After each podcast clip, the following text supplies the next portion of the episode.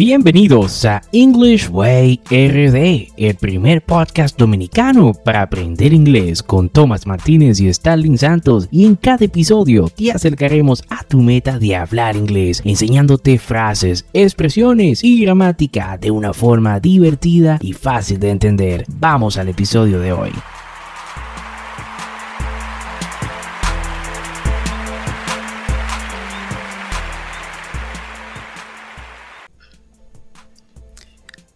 Hey Thomas, what's up? ¿Qué tal todo? Everything's okay. Muy bien. How about you, Starling? ¿Y tú qué tal, Starling? I'm fantastic, eh, fantástico. Muy feliz de estar compartiendo con todo lo que nos escuchan en el episodio 14 de este tu podcast para aprender inglés. Y si aún no sabes qué es un podcast, déjame y te cuento brevemente. Esto es como un programa de radio online pero grabado. Y la ventaja es que lo puedes escuchar cuando, dónde y cuántas veces desees. Algo muy conveniente si estás o quieres aprender inglés. Algo así como un profesor de inglés virtual para ti cuando lo necesites. Y toma, ¿de qué va el episodio del día de hoy?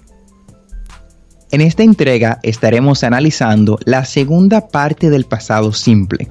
Did. Did el pasado simple, recordemos que es un tiempo verbal que se utiliza para mostrar que una acción completa tuvo lugar en el momento específico en el pasado. El pasado simple también se usa con frecuencia para hablar sobre hábitos pasados y generalizaciones. Como esta es la segunda parte de esta entrega, le vamos a dejar en el link el enlace, o sea, en la, en la descripción, perdón, el enlace para el episodio donde tratamos la primera parte que es el pasado del verbo to be. Excelente, Tomás. Así que en el episodio de hoy vamos a aprender cómo usar el pasado simple. Al igual que con el pasado del verbo to be, tenemos cuatro formas de ver el pasado simple, que son la forma positiva, la forma negativa, pregunta y respuesta corta. Y Tomás, ¿podrías explicar cómo se estructura la forma positiva del pasado simple? Por supuesto. Para formar el positivo del pasado simple, solo debemos de recurrir a un pronombre. Recuerden que los pronombres son I, you, he, she, it, we and they. a yo, tú, él, ella, eso, nosotros y ellos. Luego del pronombre entonces agregamos la versión en pasado de cualquier verbo. Ejemplo, I talked to Anna yesterday. I talked to Anna yesterday. Ayer hablé con Ana. Otro ejemplo, Carlos went to school this morning.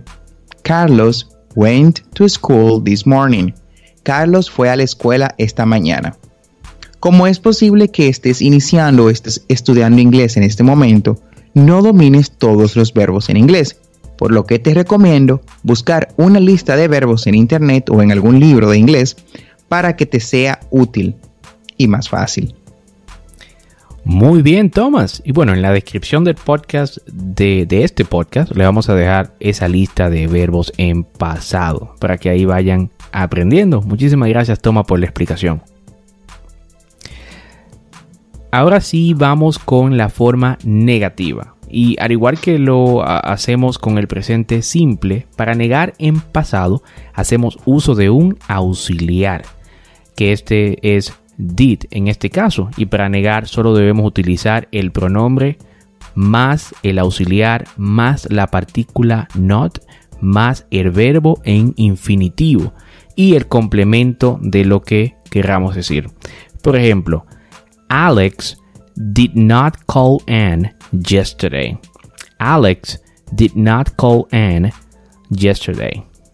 Alex no llamó a Anne ayer. También podemos utilizar la forma contraída del negativo. Esta es didn't. Didn't. Ejemplo. I didn't have your house keys. I didn't have your house keys. No tenía las llaves de tu casa. Muy bien, Starling, gracias. Ahora vamos a ver cómo hacer preguntas. Como en el caso de la negación, haremos uso del auxiliar did, did, para formular las preguntas en inglés con el pasado simple. Seguiremos la estructura auxiliar, pronombre, verbo en infinitivo más el complemento. Por ejemplo, Did you buy milk? Did you buy milk? ¿Compraste leche? ¿Compraste leche? También tenemos otro ejemplo. Did John go to the supermarket?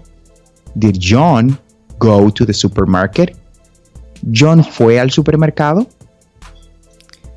Así es, Thomas. Ahora veamos cómo formar respuestas en forma corta. Funciona igual que en las formas básicas negativas y positivas para hacer una declaración. Utilizan los mismos pronombres y el auxiliar.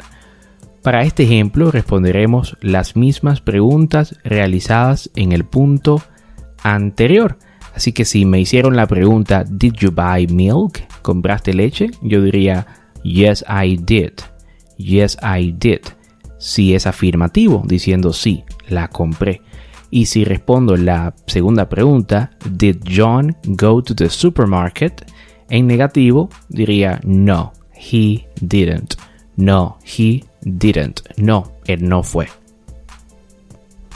Muy bien, agregando algo a eso, Starling, también puedes usar la forma no contraída. No, he did not. No, he did not. Y sería básicamente lo mismo. Correcto. También ah, algo muy importante al momento de usar el pasado simple es tener en cuenta los verbos regulares e irregulares. Tengamos en cuenta que un verbo regular es cualquier verbo cuya conjugación sigue un patrón típico o varios patrones típicos. Y un verbo cuya conjugación sigue un patrón atípico, diferente, ya es un verbo irregular.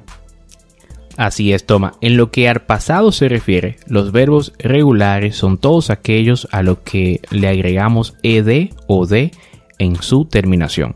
Se debe tener en cuenta que su pronunciación cambia, aunque guarda mucho parecido a su versión en presente.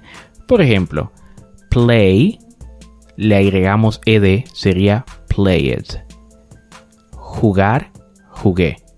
Hate, le agregamos una d, y sería hated.